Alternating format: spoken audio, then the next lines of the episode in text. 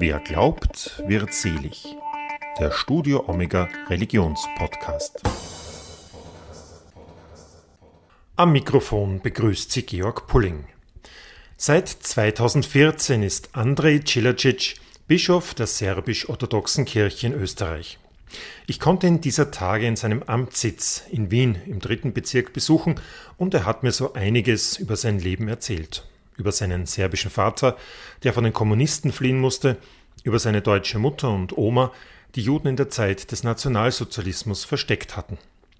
Er gibt im folgenden Gespräch auch Auskunft darüber, wie man in der serbisch-orthodoxen Kirche Bischof oder sogar Patriarch wird und wie es um seine Kirche in Österreich bestellt ist. Und Durchaus überraschend, der Bischof sieht eigentlich gar keinen großen Unterschied zwischen der orthodoxen und katholischen Kirche. Zumindest gibt es nur sehr wenige Unterschiede, die wirklich kirchentrennend sein müssten, meint er.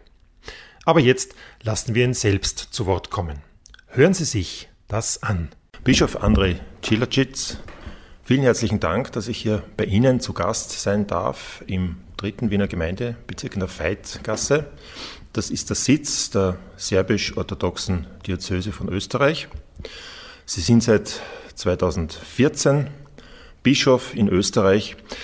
Erzählen Sie doch ein bisschen, wie groß ist Ihre Gemeinde, Ihre serbisch-orthodoxe Kirche in Österreich?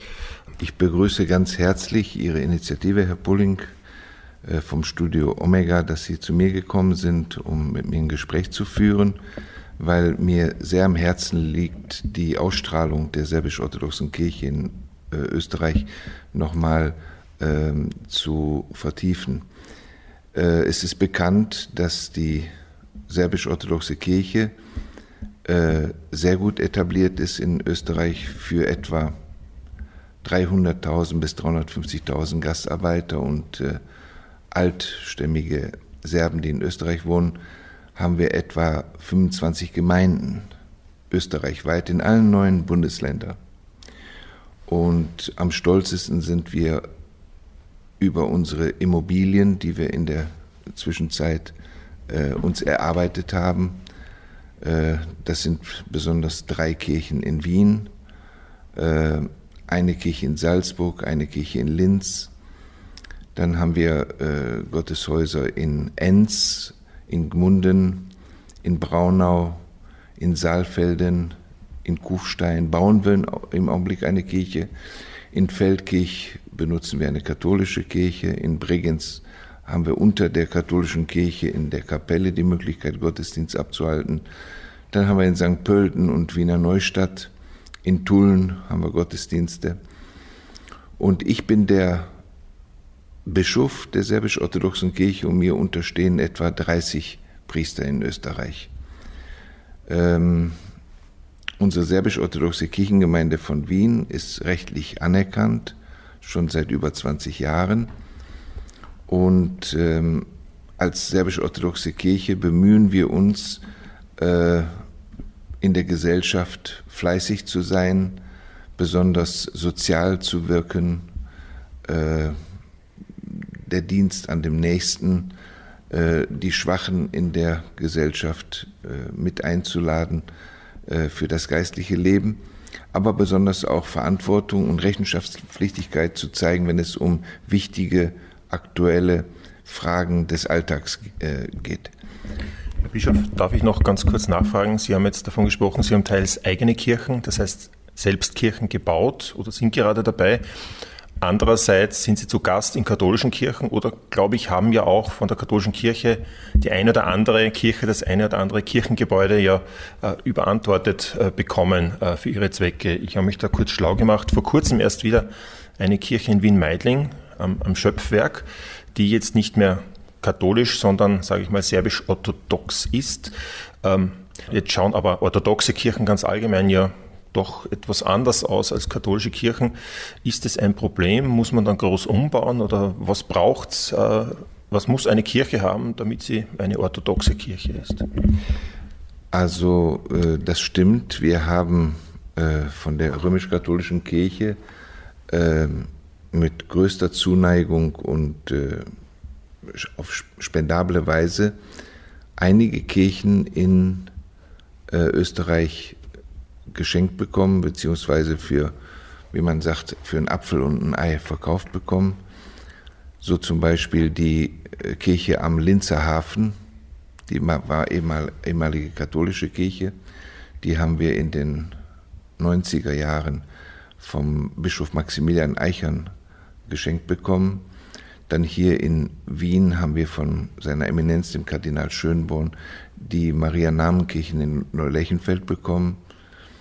Und jetzt haben wir auch neulich äh, noch äh, einen Vertrag aufgesetzt, in dem uns in Meidling die Kirche am Schöpfwerk für wirklich einen sehr günstigen Preis äh, übergeben wird. Ähm, ich persönlich beobachte die katholische Messe und die orthodoxe Liturgie und sehe da jetzt nicht unbedingt einen großen Unterschied. Also genauso wie der Gottesdienst gefeiert wird in der katholischen Kirche, so wird auch in der orthodoxen Kirche gefeiert. Nur in der orthodoxen Kirche haben, hat das Volk es gerne, wenn es eine Ikonostase am Altarrand sieht. Das gibt es ja in der katholischen Kirche nicht, aber ich habe gesehen in Kirchen wie zum Beispiel in Klagenfurt oder in äh, Gmunden äh, ist das überhaupt gar kein Problem, dass wir dort Gottesdienst feiern ohne Ikonostase. Also man muss jetzt nicht unbedingt eine orthodoxe Kirche umbauen. Vielleicht können Sie kurz den Begriff Ikonostase erklären. Das werden nicht alle Hörerinnen und Hörer wissen. Eine Ikonostase ist eine Ikonenwand. Stasis heißt etwas, was steht. Da, da, da steht eine Wand und da sind äh, Ikonen dran. Und zumeist sind das für die Gläubigen Aufklärungen über die neutestamentliche Geschichte. Also an der Ikonenwand sind die zwölf Apostel äh, also aufgezeichnet, das letzte Abendmahl äh, Jesu mit seinen Aposteln beispielsweise, dann verschiedene Herrenfeste wie die Geburt Christi, die Taufe Christi, und der Einzug Christi nach Jerusalem, die Auferstehung Christi, Himmelfahrt Christi. Also das ist so eine Art Bilderbuch, könnte man sagen, für die Gläubigen, die zum Gottesdienst kommen. Und ähm, das hat sich durchgesetzt in äh, der Orthodoxie etwa ab dem 8. Jahrhundert, als ein, ein ökumenisches Konzil stattgefunden hat über die Frage, ob die Kirche Ikonen äh, haben soll in ihren Gottesdiensten oder nicht. Und wie gesagt, also äh, die Ikonenwand trennt eigentlich den Altarraum vom Kirchenschiff, wo das gläubige Volk versammelt ist. Und mit besonderer Wertschätzung äh, schauen die Gläubigen auf diese Ikonostase, auf diese Ikonenwand. Aber wie ich schon sagte, äh, ich feiere äh, Gottesdienste in einigen äh, katholischen Kirchen in Österreich, wo das Volk nicht unbedingt jetzt protestiert oder sich also nicht so wohlfühlt wie in einer orthodoxen Kirche, wenn man in einer katholischen Kirche eine orthodoxe Liturgie feiert, halt ohne Ikonostase. Besonders in der Orthodoxie äh, wird auch das Wei der Weihrauch benutzt und das ist ja auch in der katholischen Kirche üblich. Also eigentlich ähm, haben wir viele äh, Gottesdienstorte, in denen wir eigenen äh, Kirchenschmuck aufweisen können, aber meistens ist das auch äh, identisch mit dem, was auch in der katholischen Kirche äh, also gezeigt wird. Sie haben jetzt vorhin von 300 bis zu 350.000 serbisch-orthodoxen Gläubigen in Österreich äh, gesprochen. Ähm, wie viele davon würden Sie denn als tatsächlich als Kirchgänger oder im, im engeren Sinn zu, zu Ihrer Kirche, Gemeinde gehören? Äh, wie viele sind nur unter Anführungszeichen? Also bei den Katholiken sagt man dann immer, das sind die Taufscheinkatholiken. Schön, dass sie noch nicht ausgetreten sind. Äh, wie schaut denn das in der orthodoxen Kirche aus? Beziehungsweise bei ihnen kann man ja gar nicht austreten, weil man ja auch keinen Kirchenbeitrag bezahlt in dem Sinn wie die Katholiken. Das ist grob geschätzt 300 bis 350.000. Ähm ich gehe davon aus, dass im serbischen Volk, das in Österreich wohnt, erst einmal tatsächlich jeder getauft ist. Also das ist sehr selten, dass man hört, dass ein Serbe, das sei also wohl bemerkt, ähm, nicht getauft ist, weil das ist schon 800 Jahre lang alte Tradition im serbischen Volk, dass die Kinder getauft werden. Und, und zwar noch als Babys werden die getauft. Dann ist die große Frage, ob äh, der Kirchengang für den durchschnittlichen Serben eine Rolle spielt. Und da das stimmt schon. Also die Serben, äh, die hier in Österreich wohnen, aber so ist es auch in der Heimat, könnte man sagen, dass 20 Prozent der Leute gerne zur Kirche kommen und regelmäßig zur Kirche kommen, während die anderen vielleicht einmal im Jahr kommen oder zweimal im Jahr, besonders zu Weihnachten und zu Ostern oder zum Schutzpatron des serbischen Volkes, zum heiligen Sava. Atheismus als solcher äh, ist bei uns nicht vertreten, aber es gibt auch bei uns das Phänomen der Agnostiker, der Menschen, die einfach äh, nicht konkret äh, ihren Glauben äh, begreifen bzw. ihn leben. Und deswegen kann man sagen, dass eine große Zahl von Leuten zwar also formal getauft sind, aber in ihrem Leben sehr selten zum Gottesdienst kommen. Aber wir, wir sehen das so, dass die Menschen nach einer gewissen Zeit durch Kontakte, die die untereinander haben, mal zu einer Hochzeit kommen oder zu einer Taufe kommen oder sogar zu einer Beerdigung kommen. Und ich würde sagen, also man könnte nicht sagen von den 300.000 Leuten, dass es Leute gibt, die also äh, völlig die Kirche ablehnen, dass es Säkularisierung auch bei uns gibt und dass es auch Passivität bei uns gibt und auch Gleichgültigkeit, das ist schon so, aber das gesellschaftliche Leben nicht nur unter den Serben, sondern auch der Serben mit den Österreichern führt sehr oft dazu, dass man äh, automatisch irgendwie in Bezug kommt zur Kirche. Ich versuche das selbst durch mich zu reflektieren und spüre, dass die Menschen, die zwar übers ganze Jahr nicht regelmäßig in den äh, Gottesdienst kommen, aber trotzdem gläubig sind.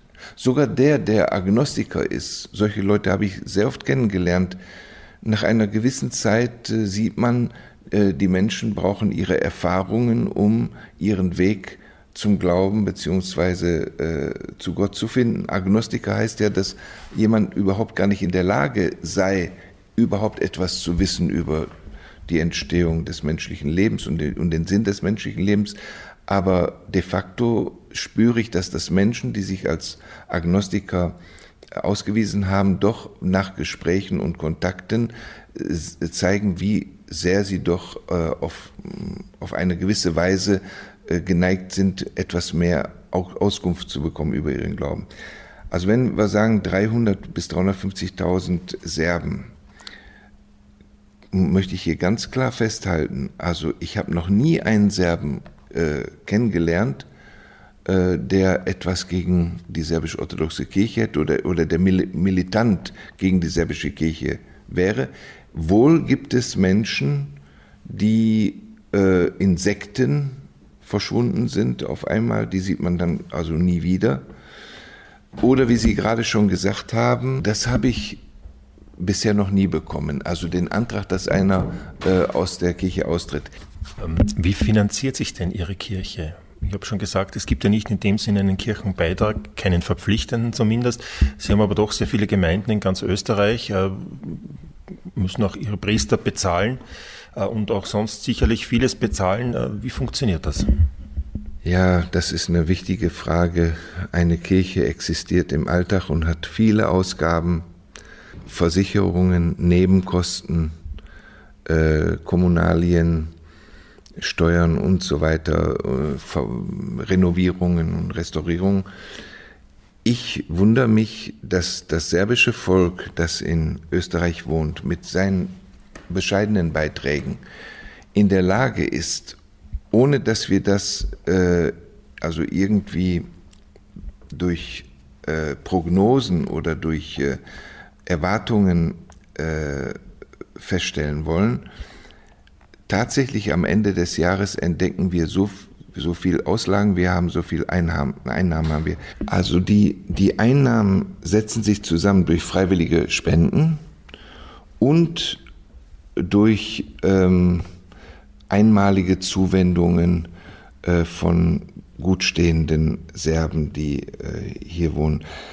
Aber eigentlich alles in allem müssen wir sagen, sind es die Spenden des gläubigen Volkes, das am äh, Gottesdiensttag, sei es am Sonntag oder sei es mitten in der Woche, in die Kirche kommen und in unserem Kirchenbüro eine Spende abgeben. Die wird dann eingetragen in ein Buch und ähm, wenn wir am Ende eines Quartals äh, zusammenrechnen, ist es genau äh, der Betrag, den wir als Ausgaben äh, vorzuweisen haben. Und wenn man im zweiten Quartal guckt, ist es genauso. In dem äh, Quartal über dem Sommer sind weniger Einnahmen, weil die Menschen in Urlaub fahren. Aber dann wiederum im vierten Quartal, wenn Weihnachten ist und so, sind das wieder, dann wieder größere Spenden. Also wir haben keine Kirchensteuer in unserer serbisch-orthodoxen Kirche, aber können von Glück sagen, dass unsere serbisch-orthodoxe Kirche sich also von äh, Spenden finanziert. Aber wie war das dann zu Zeiten der Pandemie? Gut, ist noch nicht ganz vorbei, aber zur Zeit des Lockdowns, da gab es keine Kirchenbesuche, detto keine Spenden.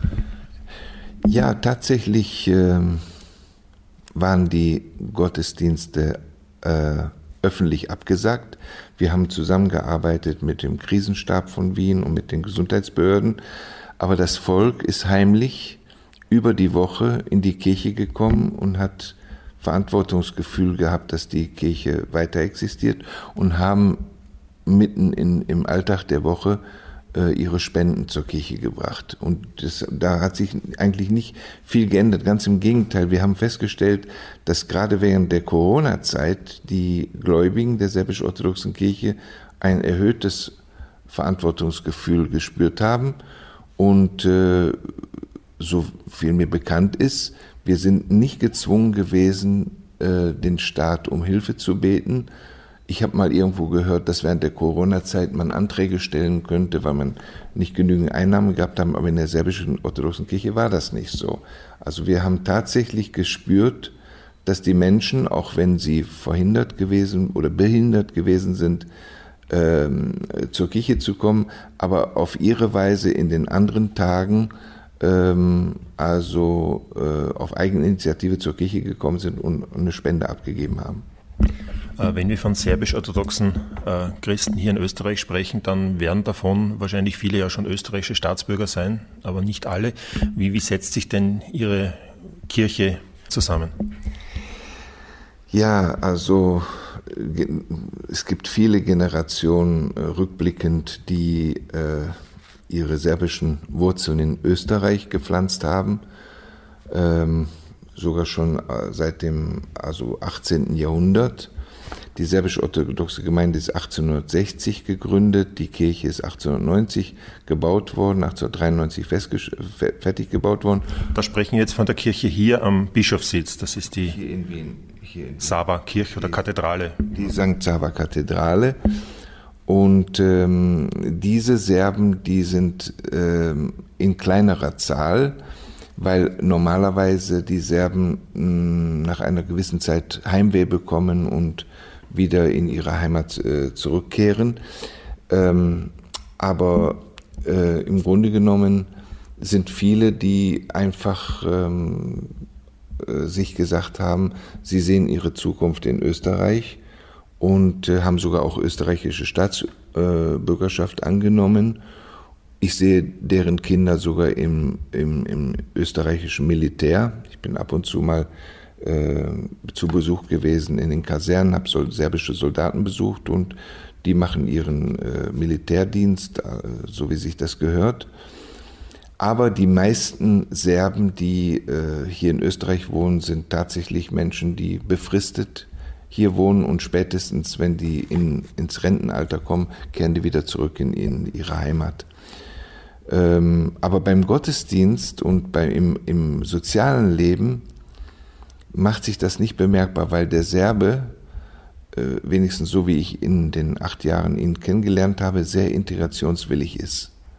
Also sowohl Serben, die also eine lange Tradition in Österreich haben und die ihre Wurzeln auch in, in Österreich gepflanzt haben, als auch die Serben, die Gastarbeiter sind oder Tagelöhner oder wie auch immer, die auf kürzere Basis gekommen sind, die kann man nicht ähm, unterscheiden. Es ist der gleiche Typ des Menschen, der sehr integrationswillig ist und auch sehr interessiert ist an Fragen des Alltags in Österreich und auch in vielen Initiativen und ähm, ähm, Appellen in der Lage ist, sich einzubringen und, und seinen Beitrag zu leisten.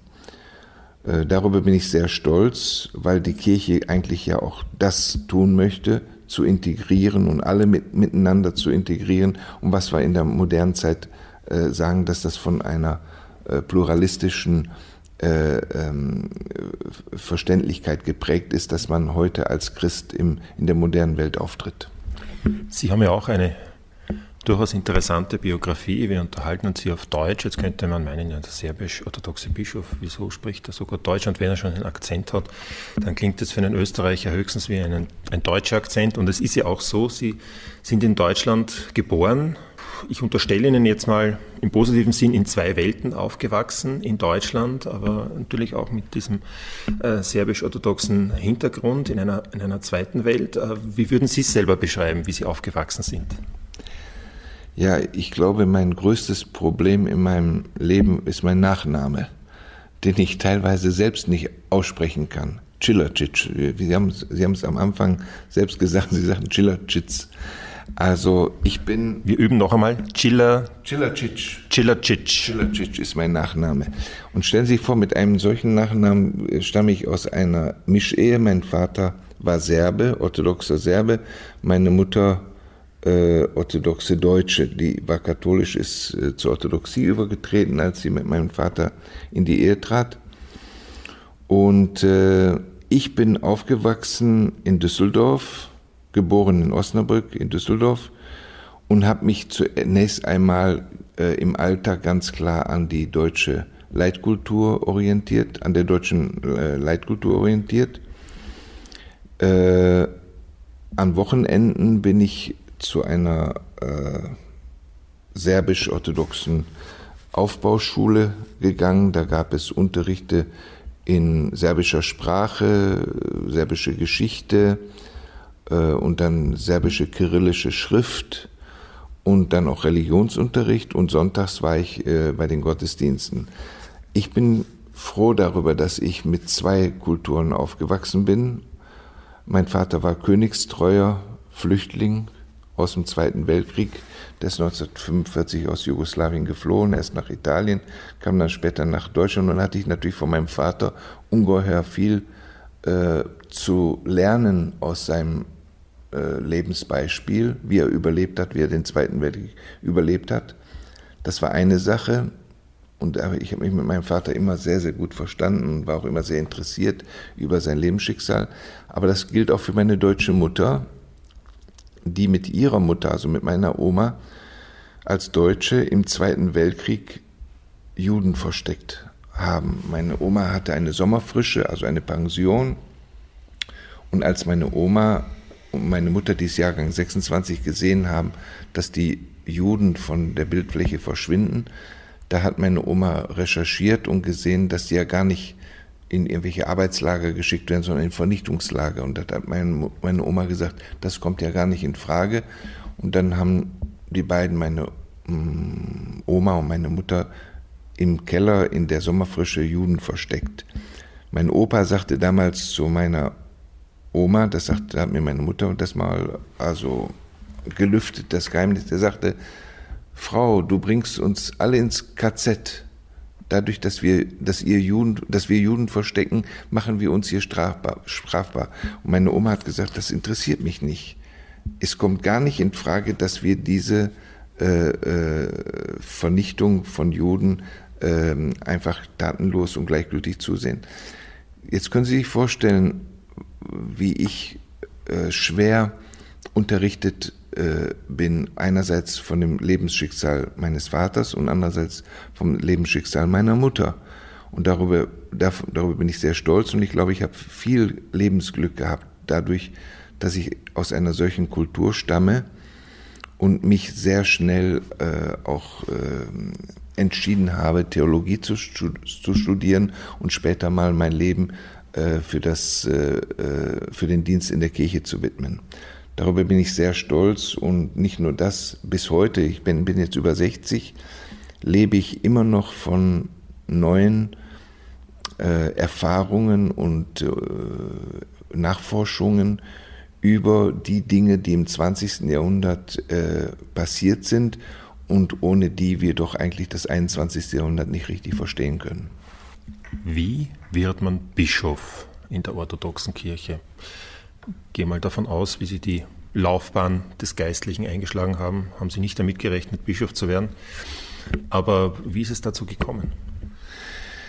Ja, als ich äh, 15 Jahre alt war, das war 1976, ich stamme aus einem Umfeld in unserem Gymnasium. Wir waren eine äh, eigentlich sehr religiöse Klasse. Wir hatten Religionsunterricht, evangelischen und katholischen Religionsunterricht. Und das hatte mich schon immer sehr interessiert. Und ähm, ähm, ich wollte damals schon ins Priesterseminar eintreten. In der serbischen Kirche kann man das.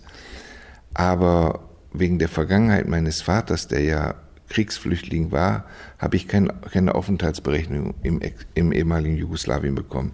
Also musste ich mich gedulden, äh, Abitur zu machen und dann irgendwo in Europa zu studieren. Und so kam es dazu, ich hätte in Paris auf der orthodoxen Ausbildungseinrichtung studieren können oder Saint-Serge heißen die, oder in New York in St. Vladimir oder in Boston Holy Cross.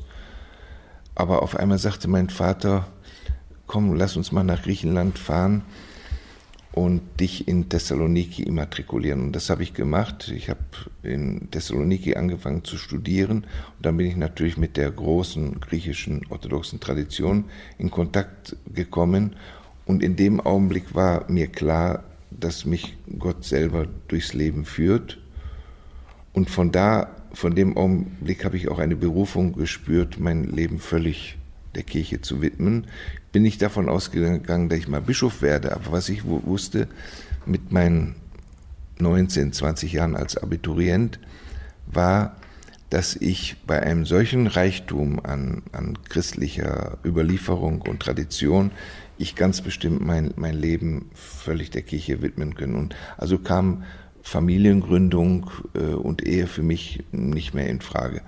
Dann bin ich nach dem Studium in Saloniki zu einem weiteren Studium nach Belgrad äh, übergewechselt und nachdem ich dort mein Studium abgeschlossen hatte, wurde ich Mönch in einem Kloster und äh, nach einer Zeit wurde ich gebeten, im Priesterseminar eine Dozentenstelle zu übernehmen, das ich gerne gemacht habe. In welchem Priesterseminar war das? Das Priesterseminar befand, befand sich äh, in äh, Prizren in Kosovo und das hat eine ganz lange Tradition, über 120 Jahre. Da war also für mich klar, in diesem Priesterseminar mit, mit einer so großen Tradition, dass ich auch da wieder mit Gottes Hilfe äh, mich auf einmal gefunden habe. Und dort blieb ich vier Jahre lang, bis der Krieg ausbrach, also der Balkankrieg 1992.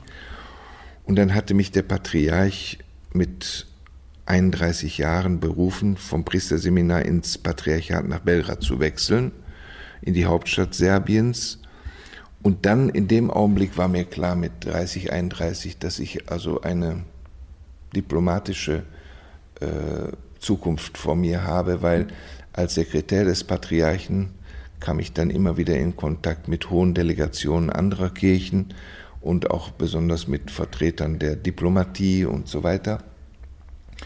Und dann wurde, wurde mir auch sehr oft schon gesagt, dass ich äh, ein Kandidat sei fürs Bischofsamt.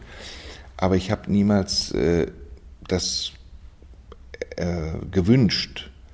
Ich, mir war schon klar, Bischof zu werden heißt größte Verantwortung zu tragen. Und äh, man muss tatsächlich äh, sich gut überlegen, ob man eine so hohe Verantwortung auch übernehmen kann. Also heute als Bischof kann ich sagen, äh, die von einem Bischof erwarteten äh, Aufgaben äh, sind sehr, haben sehr hohen Anspruch und Gott sei Dank war ich mir schon von jüngster Zeit dessen im Klaren und dann habe ich hinterher auch die Bischofswahl angenommen. In der katholischen Kirche ist es relativ einfach, unter Anführungszeichen. Letztlich entscheidet der Papst, wer, wo, wann, wie Bischof wird. Es wird natürlich vorbereitet in verschiedenen Gremien, aber letztlich ist es der Papst, der entscheidet. Wie ist es in der orthodoxen Kirche? Wer hat entschieden, dass Sie Bischof werden und wo? Bei uns gibt es in der serbisch-orthodoxen Kirche eine Bischofsvollversammlung, die tritt einmal oder zweimal im Jahr zusammen und in der Bischofsvollversammlung äh, gibt es eine Kandidatenliste. Jeder, der ein Theologiestudium abgeschlossen hat und die mm, Mönchslaufbahn äh, eingeschlagen hat, also äh, eine Zeit lang im Kloster gelebt hat, äh, kann von seinem zuständigen Bischof vorgeschlagen werden, in diese Liste aufgenommen zu werden. Also befindet sich eine Liste mit zig Kon Konkurrenten, vielleicht 40, vielleicht 50 Konkurrenten.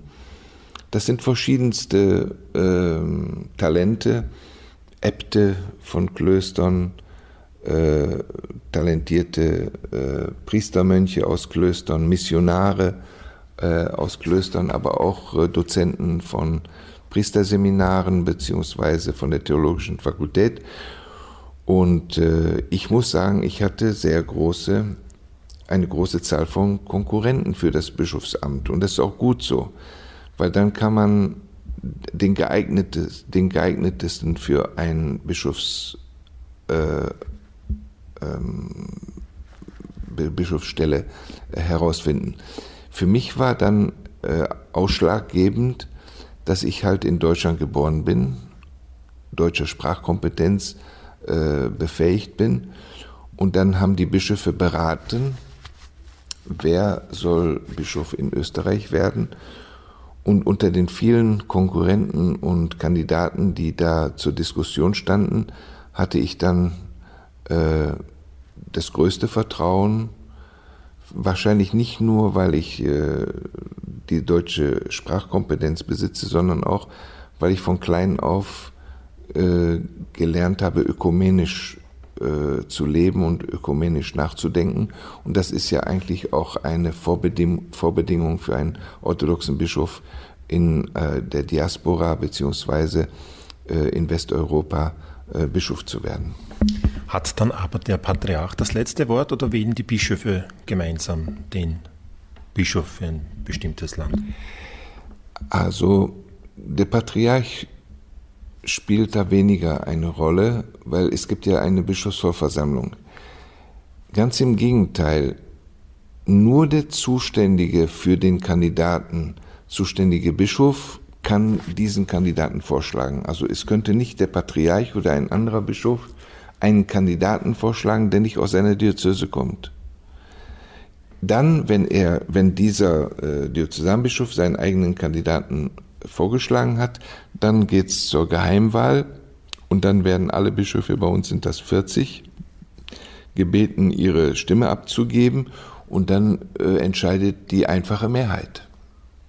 Und so ist es auch bei mir gewesen.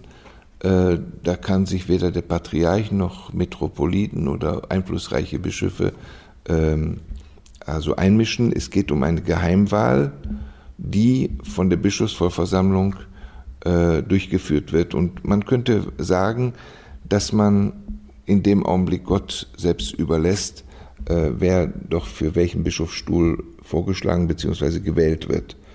Und ähm, so wird bei uns also die Bischofswahl auf demokratische Weise, aber gleichzeitig auch geheim immer stattfinden.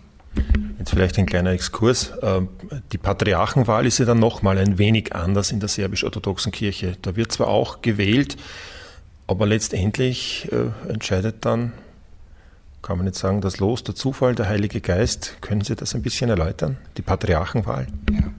Also die Patriarchenwahl ist die Wahl des eigenen Oberhauptes. Also die Bischofsvollversammlung ist nach Ableben äh, des vorherigen Patriarchen berufen, ihr Oberhaupt zu wählen.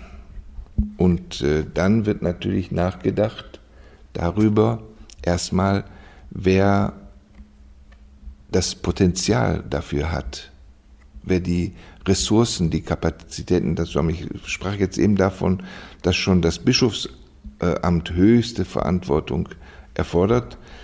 Man kann sagen, dass das Patriarchenamt, ich kann es aus Erfahrung sagen, sagen, weil ich von drei Patriarchen äh, der Sekretär war, also das ist nochmal hundertmal mehr Verantwortungsvolumen als ein Diözesanbischof. Und das ist natürlich klar, dass dann die Bischofsvorversammlung äh, sich gut überlegt, wer für dieses Amt ähm, diese, diese Kapazitäten mitbringen könnte. Und dann ist es nach den Statuten der serbisch-orthodoxen Kirche so, dass drei Kandidaten vorgeschlagen werden müssen. Also es könnten nicht theoretisch zwei vorgeschlagen werden, noch weniger einer, sondern es müssen drei äh, fähige Bischöfe vorgeschlagen werden, die für dieses schwierigste und aufwendigste Amt zur Verfügung stehen. Und dann, wenn diese drei äh, Kandidaten mit einfacher Mehrheit, also 51 Prozent äh, der Wahlberechtigten erhalten, werden die drei Namen in, auf ein Papier geschrieben und in einen Briefumschlag gelegt. Und die drei Briefumschläge wiederum werden in ein Evangelium gelegt und dann wird der rangälteste Mönch der serbisch-orthodoxen Kirche, der in irgendeinem Kloster lebt, eingeladen, aus dem Evangelium einen dieser drei äh, um, äh, Briefumschläge herauszuholen und dann wird der Name vorgelesen und somit wird der Patriarch sozusagen durch Losentscheid bestimmt. Also niemand kann vorhersagen in der serbisch-orthodoxen Kirche, wer Patriarch wird, sondern geradezu durch diese Ziehung des ähm, eines der drei Briefumschläge wird der serbisch-orthodoxe Kirche in der serbisch-orthodoxen Kirche der Patriarch gewählt. Das ist auch gut so, weil der Staat sich immer wieder eingemischt hat in die Bischofswahlen. Und es ist klar, dass äh, man sich vorstellt, dass da einer Patriarch sein soll, der dem Staat angenehm ist, aber die Kirche hat es geschafft, durch ihre Geschichte diese Bischofswahl durchzusetzen, äh, Patriarchenwahl durchzusetzen, so dass man sagen kann, dass in der serbischen Kirche der Patriarch gewählt wird, ohne jegliche äußerliche Einflüsse. Jetzt haben wir wieder einen kurzen Sprachkurs vor uns. Äh, der aktuelle Patriarch heißt Porfir Irje. Habe ich das jetzt halbwegs richtig ausgesprochen? Können Sie ihn, er ist ja noch relativ jung, auch noch nicht sehr lange im Amt, äh, können Sie ihn ein bisschen charakterisieren?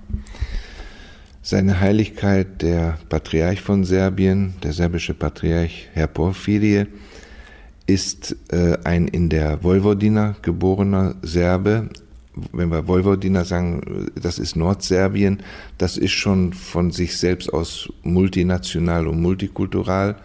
Dort wohnen Slowaken, Tschechen, Kroaten, äh, besonders Ungarn, äh, Deutsche und, und andere Minderheiten.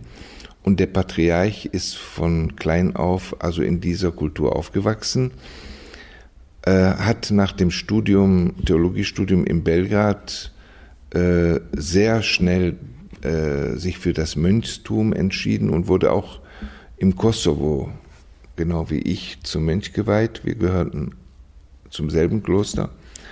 Das war das, welches Kloster Decani, war das? Decani-Kloster, das Decani-Kloster auf dem, auf dem Kosovo. Und so wie ich sehr schnell berufen worden bin ins Priesterseminar, hat mich der Patriarch Porphyry damals überrascht. Der ist direkt nach Athen gegangen, um dort äh, wissenschaftliche Untersuchungen zu theologischen Themen zu machen und hat dort seine Doktorprüfung abgeschlossen. Später wurde ihm angeboten, in derselben Vojvodina, also in Nordserbien, ein zum Museum heruntergekommenes Kloster neu zu beleben. Und er hat aus diesem Kloster eine, ein geistliches Zentrum gemacht, eine geistliche Oase.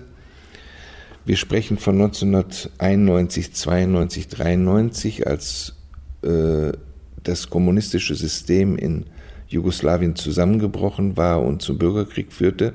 Ich erinnere mich damals, weil wir gehören demselben Kloster an in der Vojvodina, hat der Patriarch, der jetzige Patriarch, damals als Priestermönch nicht Hunderte, sondern Tausende von Menschen, die ins Kloster kamen, getauft.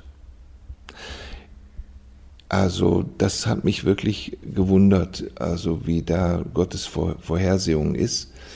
Ähm, viele Menschen im Kommunismus, die also haben auf einmal gesehen, dass die nicht getauft waren und die meldeten sich da in den verschiedenen Klöstern in Serbien.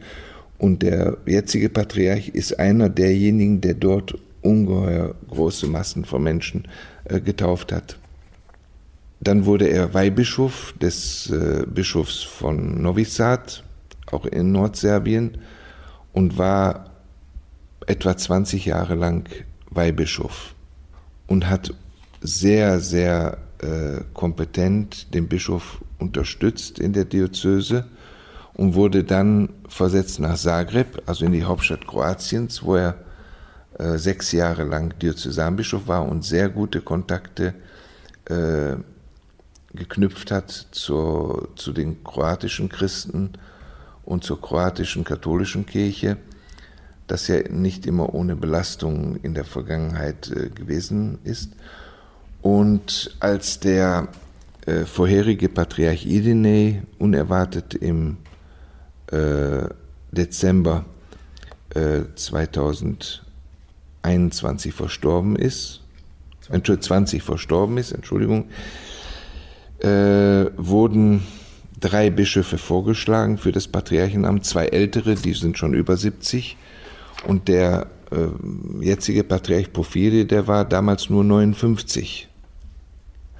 Und ich war tatsächlich überrascht über diese Gottesvorhersehung, wenn man mal so seine Biografie angeht, seine Offenheit, sein ökumenisches Verantwortungsbewusstsein und sein ähm, soziales Handeln dass also von diesen drei Kandidaten also er per Losentscheid äh, zum Patriarchen gewählt worden ist. Deswegen sehe ich für die serbische orthodoxe Kirche und auch für ihre Mission in äh, Südosteuropa, aber besonders auch äh, überall, wo die serbische orthodoxe Kirche ist, eine sehr also optimistische Zukunft, weil mit einem solchen Patriarchen kann man wirklich viel machen, besonders jetzt in diesen neuesten unruhigen Zeiten. Ich glaube, der Patriarch wird alles tun, um für den Frieden und für die Gerechtigkeit zu werben. Äh, Sie sind meiner Kenntnis nach der einzige serbisch-orthodoxe Bischof, der sich wirklich dezidiert gegen den russischen Angriffskrieg gegen die Ukraine ausgesprochen hat, was durchaus äh, bemerkenswert war und ist. Äh, wie, wie erleben Sie denn diesen Krieg, der ja auch ich sage mal so, die äh, Orthodoxie auch ganz massiv spaltet. Auf der einen Seite das Moskauer Patriarchat, auf der anderen Seite viele andere orthodoxe Kirchen. Einige verurteilen den Krieg ganz massiv, andere stehen so irgendwie mittendrin. Man weiß es nicht so recht, wo sie stehen. Wie sehen Sie diesen Krieg? Also ich bin von klein auf so erzogen worden und das habe ich auch in der Schule gelernt, dass äh, Krieg das Abscheulichste und das äh, Grässlichste, was unter Menschen geschehen kann und das Krieg abzulehnen ist. Ich habe besonders in den 60er Jahren und in den 70er Jahren in, in der Schule Aufklärungsunterricht äh, gehabt über äh, die Ereignisse im Zweiten Weltkrieg. Das wurde alles nochmal äh, tagtäglich in der Schule äh, durchgesprochen, nicht nur im Deutsch- und im Geschichtsunterricht, sondern einfach hat man gesehen, dass man nach dem Zweiten Weltkrieg in Deutschland, wo ich in der Bundesrepublik, wo ich aufgewachsen bin, alles daran gesetzt hat, die jüngeren Generationen so zu erziehen, dass die wissen, was Krieg bedeutet. Also als der Krieg in Jugoslawien war, 1992, war ich schon geschockt und äh, habe mich engagiert äh, für, in, für Friedenskonferenzen äh, und Friedensbemühungen. Ich war damals auch Übersetzer, habe an vielen äh, Dialogen und Konferenz, Friedenskonferenzen teilgenommen. Und so liegt es auf der Hand, als jetzt äh, der, der russische Präsident die äh, Öffentlichkeit äh, getäuscht hat. Es wurde immer zwei Wochen davor gesagt, ja, Russland wird die Ukraine angreifen. Und dann wurde von Russland gesagt, nein, das stimmt ja gar nicht, das sind Erfindungen. Da war eine, eine Sprecherin der, der russischen Regierung, die sagte, das sind, sind alles Erfindungen und Fantasien und so weiter. Und ich muss Ihnen ganz ehrlich sagen, ich habe der, der Regierungssprecherin geglaubt. Ich habe gesagt, das ist doch unmöglich, dass äh, in der heutigen modernen Zeit, wo, wo der Dialog und die, die Verhandlungen äh, nie überspielt werden können durch Gewaltausbruch, dass sowas passieren wird. Dann Ende äh, Februar, als der Krieg ausbrach in Russland, habe ich mich seltsamerweise auf einer Journalistenreise befunden im Kosovo und in dem Augenblick, als äh, also der, der mörderische Überfall Russlands auf die Ukraine erfolgte, hatte ich, ich möchte das ganz offen sagen, das Glück, um mich herum österreichische Journalisten zu haben. Wir waren auf einer ganz anderen Tour mit einer ganz anderen Mission. Und dann wurde ich von den Journalisten angesprochen, was ich denn hierzu meine. Da habe ich zuerst gesagt, ja, äh, ich ich bin erstmal überrascht über was passiert ist und ich werde wahrscheinlich mich dazu äußern, wenn ich erstmal sehe, wie unser Patriarch sich zu dieser Krise äußern wird. Dann haben die österreichischen Journalisten mir gesagt, wissen Sie, so lange kann man nicht warten. Sie als Wiener Bischof müssen sofort äh, eine Erklärung geben. Und ich sage ganz offen, äh, es ist den österreichischen Journalisten zu danken, dass ich mich dann äh, beherzigt habe und sofort mit deren Hilfe aber auch eine Erklärung abgegeben habe, wo ich unmissverständlich zu verstehen gegeben habe, dass ich den Krieg nicht nur verurteile, sondern sogar auch als Mord äh, äh qualifiziere. Und so ist das bis heute. Und ähm, ich würde mir wünschen, dass Menschen, die selbst auch den Krieg erlebt haben, in der Lage sind, mutig zu sein und nicht nur sofort einen Krieg zu verurteilen, sondern auch die im Krieg äh, Verantwortlichen äh, zu zwingen, den Krieg zu beenden und an den Verhandlungstisch zu kommen, um zu sehen, äh, wie man äh, aus dem Blutvergießen äh, herauskommen kann. Das ist nicht geschehen bisher und das sehe ich als eine Katastrophe an, dass wir seit Februar nicht in der Lage sind, als Weltgemeinschaft das Blutvergießen in der Ukraine zu stoppen.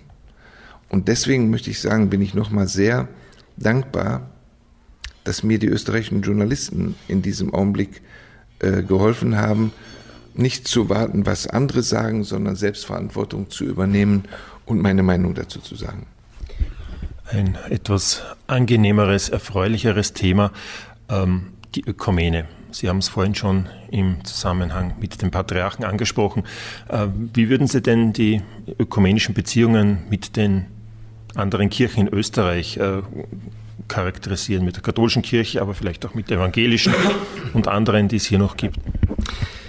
Ja, wie wir am Anfang schon gesagt haben, die serbisch-orthodoxe Kirche benutzt ja äh, österreichweit verschiedene äh, Kirchen der katholischen äh, Kirche, der evangelischen Kirche, der altkatholischen Kirche und der aus der Reformation hervorgetretenen Kirchen. Und es liegt auf der Hand, dass zwischen uns eine geschwisterliche Atmosphäre herrscht. Das drückt sich aus dadurch, dass wir einander besuchen bei den Gottesdiensten, dass unser Pfarrer bzw. der Bischof zu den katholischen und evangelischen Gottesdiensten gerne mal geht und dort ein Grußwort spricht und äh, reziprok auch äh, die katholischen und evangelischen Geistlichen gerne mal zu einer orthodoxen, serbisch-orthodoxen Liturgie kommen und auch dort ein Grußwort sprechen. Aber es ist ja so, dass wir schon über 100 Jahre in Österreich die ökumenische Bewegung haben.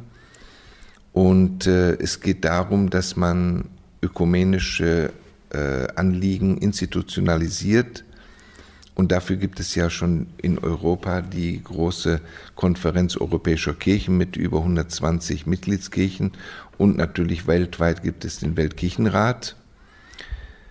Die serbisch-orthodoxe Kirche ist überrascht, was aus dieser institutionalisierten Bewegung alles für Abteilungen und äh, ähm, Arbeitsgruppen hervorgetreten sind. Das ist ungeheuerlich, was da alles an äh, Volumen und Potenzial ähm, zur Verfügung gestellt worden ist. Also es gibt kaum ein soziales Thema oder theologisches Thema oder wirtschaftliches Thema oder äh, wissenschaftliches Thema, das in diesen großen Gremien nicht besprochen wird und wofür es nicht Experten und, und Arbeitsgruppen gibt. Deswegen schlägt sich das auch hier in Österreich aus. Und die in dem Ökumenischen Rat der Kirchen Österreichs vertretenen Kirchen zeigen gerade durch ihre sehr intensive und gelungene Arbeit, dass all das, was seit 100 Jahren durch die ökumenische Bewegung auf uns zugekommen ist, dass wir das ausnutzen und auf dieser Plattform uns verständigen mit dem Ziel, ich sage das ganz offen, das muss unser Ziel sein, die Jahrhundert äh, äh, alte Spaltung zu überwinden und wenn möglich durch eine versöhnte Verschiedenheit wieder zur kirchlichen Einheit zurückfinden. Deswegen sehe ich die Ökumene als ein unverzichtbares äh, Podium äh, für das Leben der Kirchen in Österreich und für die Glaubwürdigkeit der Kirchen in der modernen österreichischen Gesellschaft. Ich frage Sie jetzt ganz direkt. Also vor allem die katholische Kirche und die orthodoxe Kirche oder die orthodoxen Kirchen stehen sich ja relativ nahe in Lehre, in der Lehre. Die Traditionen sind zum Teil einfach anders, die Spiritualitäten sind anders. Aber gibt es Ihrer Meinung nach etwas in diesen beiden Kirchen, das tatsächlich notwendigerweise kirchentrennend ist? Ja, Sie haben das äh, gut angesprochen. Äh, haben wir überhaupt ein Recht, was katholische und orthodoxe Kirche äh, angeht, aber auch weiter die evangelische Kirche, einander das Abendmahl zu verweigern. Und dann stellt sich die Frage, was ist denn genau kirchentrennend? Ähm, ich glaube, dass zwischen der katholischen Kirche und der orthodoxen Kirche das einzig kirchentrennende Merkmal äh, der päpstliche Dienst ist. Also einen päpstlichen Dienst, so wie er im Augenblick in der katholischen Kirche ausgeübt wird, ist für die Geschichte der östlichen Kirche nicht nachvollziehbar. Und das hat auch zur Kirchentrennung im 11. Jahrhundert geführt. Aber, aber, und das ist wichtig, jetzt ist es ja so, dass hm, die, die Leitung der katholischen Kirche äh, schon seit Papst Paul VI. und dann Johannes Paul II. und, und Papst Benedikt natürlich äh, ganz klar und offen den Ostkirchen äh, vorgeschlagen haben, den päpstlichen Dienst bzw. den petrinischen Dienst nochmal gemeinsam zu überdenken bzw. ihn äh, zu reflektieren. Seitdem das geschehen ist seitens der katholischen Kirche, muss ich ganz offen sagen, dass wir zwar im Augenblick noch kein Abendmahl miteinander nehmen, aber wir erkennen uns gegenseitig als volle Kirchen an. Was ist jetzt kirchentrennend? Einfach nur die Diskussion, wie zukünftig in der katholischen Kirche und in den orthodoxen Ostkirchen äh, das päpstliche Amt ausgeübt wird. Ähm, das ist für mich sehr ähm, ermutigend, weil in unseren Kirchen ja auch schon unzählige Mischehen existent sind. Entweder ist er katholisch und sie ist orthodox oder er ist orthodox und sie ist katholisch und wir haben ja so viele orthodox-katholische Mischehen, dass das schon ein, zu einer Belastung äh, geworden ist, dass katholische und orthodoxe sich nicht vereinen. Deswegen, ich sehe noch nicht einmal kanonisch äh, unbedingt ähm, äh, Widersprüche mit der katholischen Kirche äh, Verein Unionsverhandlungen zu führen. Ich glaube, selbst die katholische Kirche mit dem Dogma über die Unfehlbarkeit des Papstes ist wahrscheinlich auch äh, in der Lage, auch diese Frage zu, zu, also zur Überlegung äh, zu geben, dass man sieht, wie, wie man mit dieser Formulierung äh, umgeht. Ansonsten ähm, gibt es kleine Unterschiede, wie zum Beispiel die priesterliche Ehe, aber wie ich sehe, die katholische Kirche bemüht sich, die, Kirche, die priesterliche Ehe anzuerkennen. Man sieht es an den unierten Kirchen. Ich habe sehr oft katholische Unierte kennengelernt aus der Ukraine oder aus Polen oder aus, äh, aus der Tschechoslowakei, die zwar als Priester verheiratet sind, aber trotzdem von der katholischen Kirche als ähm, gültige Priester anerkannt worden, anerkannt worden sind. Deswegen sehe ich, dass es also nichts gibt, was kirchentrennend ist zwischen unseren beiden Kirchen. Und ich hoffe, dass die Leitung der katholischen Kirche und die Leitung der orthodoxen Ostkirchen in der Lage sind, also diese Kardinalsfrage des petrinischen Amtes äh, gemeinsam zu reflektieren und, und eine Antwort dazu zu bekommen. Und dazu möchte ich noch sagen, gibt es eine den orthodox-katholischen offiziellen Dialog der Bischöfe begleitende Arbeitsgruppe, die heißt äh, St. Irenäus Arbeitskreis die haben schon ganz große, das sind alles Wissenschaftler und Experten, die haben schon ganz große Arbeit geleistet, um die vielen geschichtlichen, äh, also äh, Divergenzen, äh, systematische Divergenzen, also äh, dogmatisch-theologische Divergenzen, als auch, wie man das dort gesagt hatte, hermeneutische Divergenzen, also wie man den verschiedenen Fragen des Christseins äh, äh, zugeht, äh, also äh, besprochen haben. Und da liegt jetzt ein Arbeitspapier vor, das ist bekannt im orthodox-katholischen Dialog, das heißt im Dienst an der Arbeit, Synodalität und Primat. Und ich habe die leise Hoffnung, dass diese fleißigen Vertreter unserer Kirchen, die die Bischöfe begleiten, zusammen mit den Bischöfen in der Lage sind, ein Papier auszuarbeiten, das die katholische Kirche und die orthodoxe Kirche an diese Schwelle bringt, wo wir uns alle sehen wollen, ob wir in der Lage sind, uns zu vereinen. Im Dienst an der Einheit, heißt, wie Sie Arbeit gesagt haben. Ja, im Dienst an der Einheit. Im Dienst an der Einheit heißt, heißt dieses Papier. Ich bin sogar mal geboten, gebeten worden vom St. Irenäus Arbeitskreis in Graz, dieses Papier nach gründlicher Überprüfung vorstellen zu dürfen. Das habe ich gemeinsam gemacht mit dem deutschen Bischof aus Magdeburg, äh, Gerhard Feige, vor einem großen Publikum. Da war auch äh, äh, eine Abteilung von Pro Oriente da. Und wir waren alle überrascht, was es doch für große Schritte schon gibt auf dem Weg zur kirchlichen Einheit. Wir müssen leider zum Ende kommen, Herr Bischof. Eine kurze Frage würde ich noch gerne stellen, äh, der Vollständigkeit halber. Sie sind ja nicht nur Bischof von Österreich, sondern zu Ihrer Diözese gehört ja auch noch die gesamte Schweiz, Italien und Malta. Wie groß ist in diesen Ländern Ihre Kirche?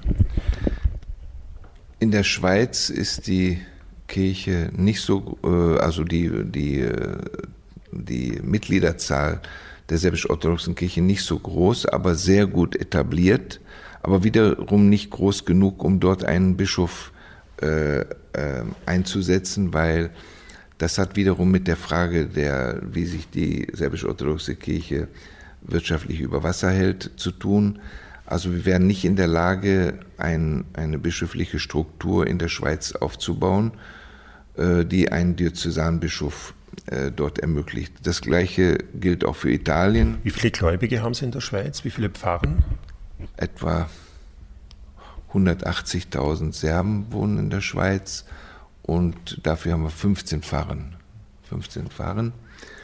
Und das Gleiche gilt auch für Italien. Wir haben dort sechs Gemeinden bei etwa 70.000 Serben. Aber auch in Italien wären wir nicht in der Lage, auch dort eine bischöfliche Struktur aufzubauen, um dort einen Diözesanbischof einzusetzen. Und noch weniger gilt das für Malta. Also hat man sich geeinigt, dass der Bischof für Österreich gleichzeitig auch zuständig ist für die Schweiz und für Italien und Malta. Ich tue das gerne, weil das ist ja heute so, dass man schon fast schneller nach Malta kommt als nach Bad Gastein zum Beispiel oder nach Vorarlberg. Und, äh, das heißt aber, Sie sind sehr viel unterwegs ich bin sehr viel unterwegs und benutze die, die äh, also öffentlichen Verkehrsmittel, die in der Lage sind, mich schnell von Punkt A zu Punkt B zu bringen. Also ich kann ohne Schwierigkeiten von Wien schnell in Innsbruck sein und in Salzburg sein und in Graz sein und in Klagenfurt sein, äh, Klagenfurt sein aber ich kann auch sehr schnell vom Wiener Flughafen in Mailand sein, beziehungsweise in Rom oder in Verona äh, oder in Trieste äh, beziehungsweise in Zürich oder Genf oder Basel oder St. Gallen. Also in der heutigen Zeit mit den öffentlichen Verkehrsmitteln ist das teilweise so, dass man das überhaupt äh, sehr einfach bewältigen kann und ich tue das natürlich auch gerne. Gleichzeitig ist das für den Bischof eine Bereicherung, weil der kommt ja dann automatisch wiederum mit der Ökumene der jeweiligen Länder zusammen und stellen sich vor, was es für einen Bischof bedeutet, der in Österreich ökumenisch aktiv ist, wenn er die Impulse der Ökumene in der Schweiz beziehungsweise in Italien besonders in Italien nochmal aufnehmen kann in seine äh, alltägliche Arbeit an der Ökumene. In Malta ist Ihre Kirche wie groß? Da haben Sie eine Gemeinde, mehrere Gemeinden? Oder? In äh, Malta haben wir zwei Gemeinden und einen Priester der abwechslungsweise in der jeweiligen Gemeinde zelebriert. Und dort auf Malta äh, erleben wir eine große Zuneigung des Erzbischofs von Malta. Das ist auch ein bezeichnendes äh, Erlebnis. Der Erzbischof von Malta, Dr. Charles Schickluna, hat mich mehrere Male empfangen und gesagt, wie wertvoll es ist, wenn schon so viele Gastarbeiter Serben in, äh, äh, auf Malta arbeiten, dass die serbische Kirche ihre Gläubigen nicht vergessen hat, sondern einen Priester dahin schickt und er würde, so hat er das von Anfang an gesagt, äh, in großer äh, äh, Anteilnahme der serbisch-orthodoxen Kirche helfen, ihre Mission durch, durch, auszuüben. Und er hat uns tatsächlich zwei Kirchen zur Verfügung gestellt, in denen wir zelebrieren. Wir müssen leider zum Schluss kommen, darum möchte ich Sie noch fragen, was ist denn Ihr dringlichster, Ihr sehnlichster Wunsch für die serbisch-orthodoxe Kirche in Österreich?